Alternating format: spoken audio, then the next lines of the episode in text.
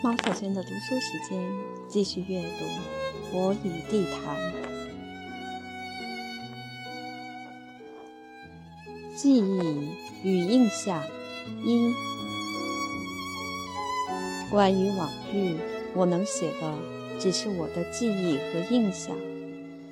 我无意追踪史实，我不知道追踪到哪儿才能终于追踪到史实。追踪所及，无不是记忆和印象。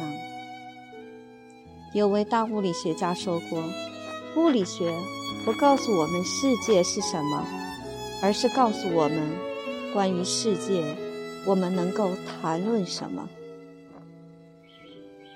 这话给了我胆量。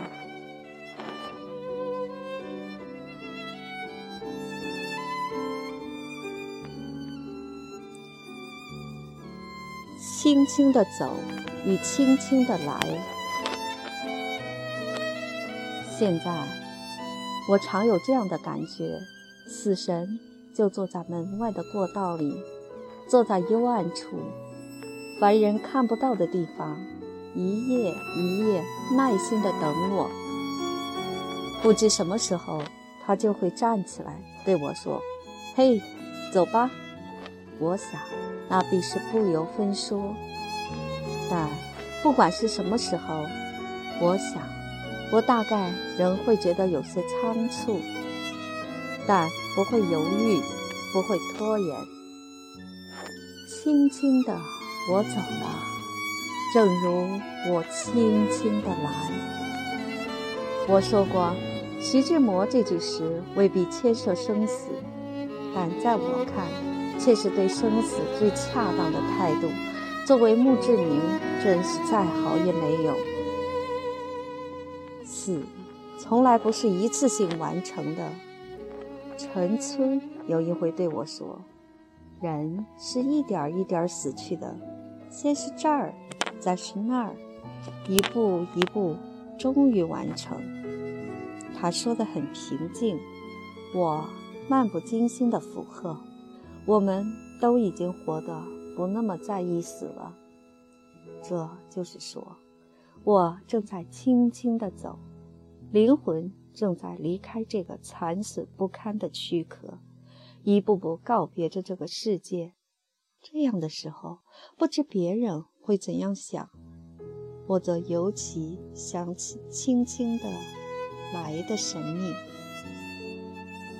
比如想起清晨。晌午和傍晚变换的阳光，想起一方蓝天，一个安静的小院儿，一团扑面而来的柔和的风，风中仿佛从来就有母亲和奶奶轻声的呼唤。不知道别人是否也会像我一样由衷的惊讶？往日呢？往日的一切都到哪儿去了？生命的开端最是玄妙，完全的无中生有。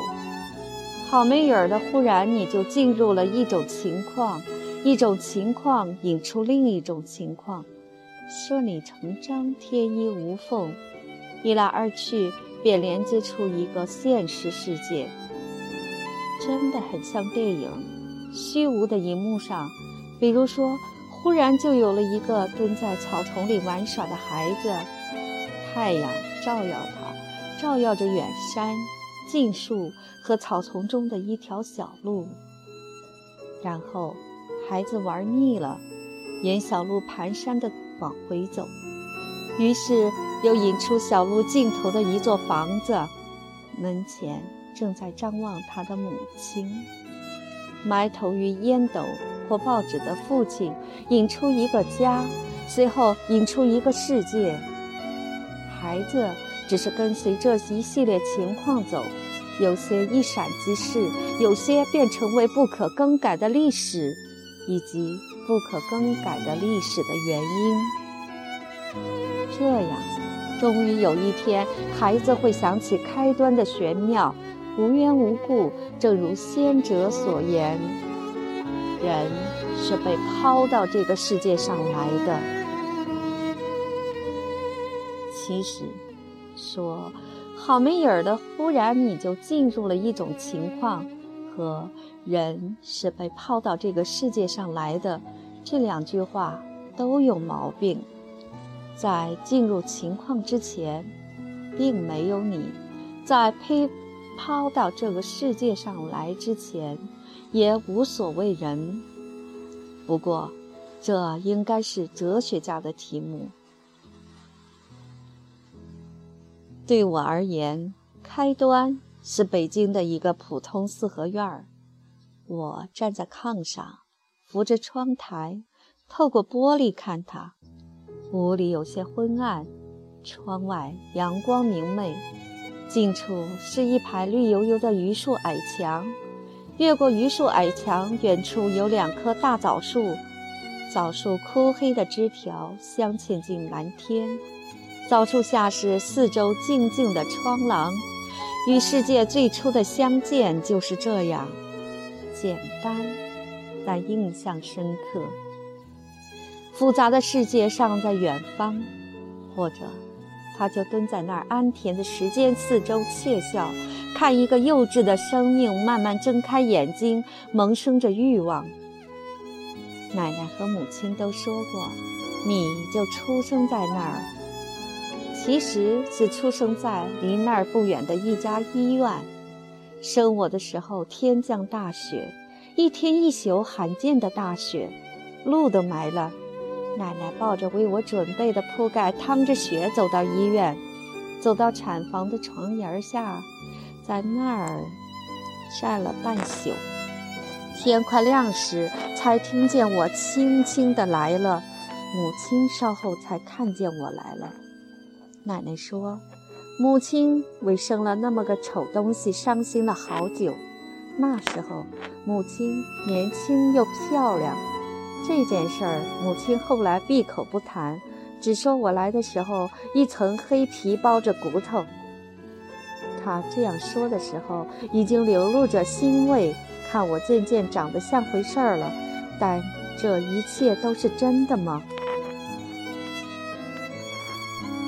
我蹒跚地走出屋门，走进院子，一个真实的世界才开始提供凭证：太阳晒热的花草的气味，太阳晒热的砖石的气味，阳光在风中舞蹈流动，青砖铺成的十字甬道连接起四面的房屋，把院子隔成四块均等的土地，两块上面各有一棵枣树。另两块种满了西番莲，西番莲故自开着硕大的花朵，蜜蜂在层叠的花瓣中间钻进钻出，嗡嗡地开采。蝴蝶悠闲飘逸，飞来飞去，悄无声息，仿佛幻影。枣树下落满移动的树影，落满细碎的枣花，青黄的枣花像一层粉。覆盖着地上的青苔，很滑，踩上去要小心。天上或者是云彩里，有些声音，有些飘渺不知所在的声音，风声、铃声，还是歌声，说不清。很久，我都不知道那到底是什么声音。但我一走到那块蓝天下面，就听见了它，甚至在襁褓中就已经听见它了。那声音清朗、欢欣、悠悠扬扬，不紧不慢，仿佛是生命固有的召唤，执意要你去注意它，去寻找它，看望它，甚或去投奔它。我迈过高高的门槛，艰难地走出院门。眼前是一条安静的小街，细长、规整，两三个陌生的身影走过，走向东边的朝阳，走进西边的落日。东边和西边都不知通向哪里，都不知连接着什么，为那美妙的声音不惊不懈，如风如流。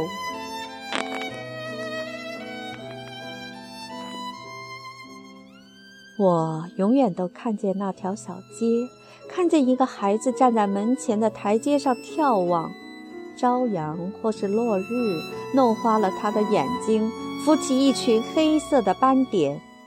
他闭上眼睛，有点怕，不知所措。很久，再睁开眼睛，啊，好了，世界又是一片光明。有两个黑衣的僧人在沿街的房檐下悄然走过，几只蜻蜓平稳地盘桓，翅膀上闪动着光芒，歌哨声时隐时现，平缓悠长。渐渐地近了，扑噜噜飞过头顶，又渐渐远了，在天边像一团飞舞的纸屑。这是件奇怪的事儿，我既看见我的眺望，又看见我在眺望。那些情景如今都到哪儿去了？那时刻，那孩子，那样的心情。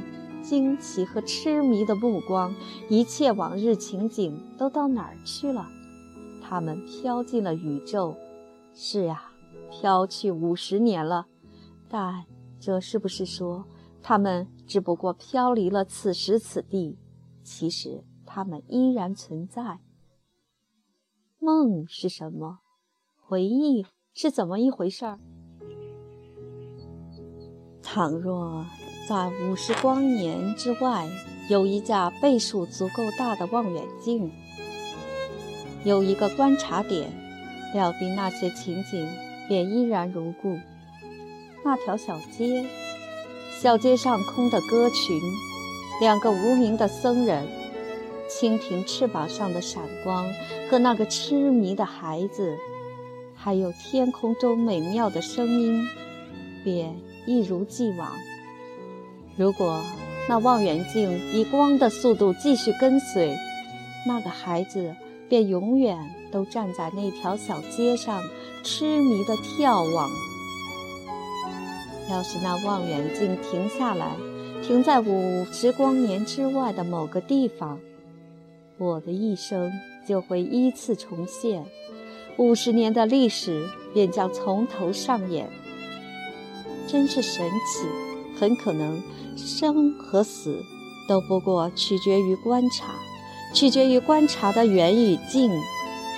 比如，当一颗距离我们数十万光年的星星实际早已熄灭，它却正在我们的视野里度着它的青年时光。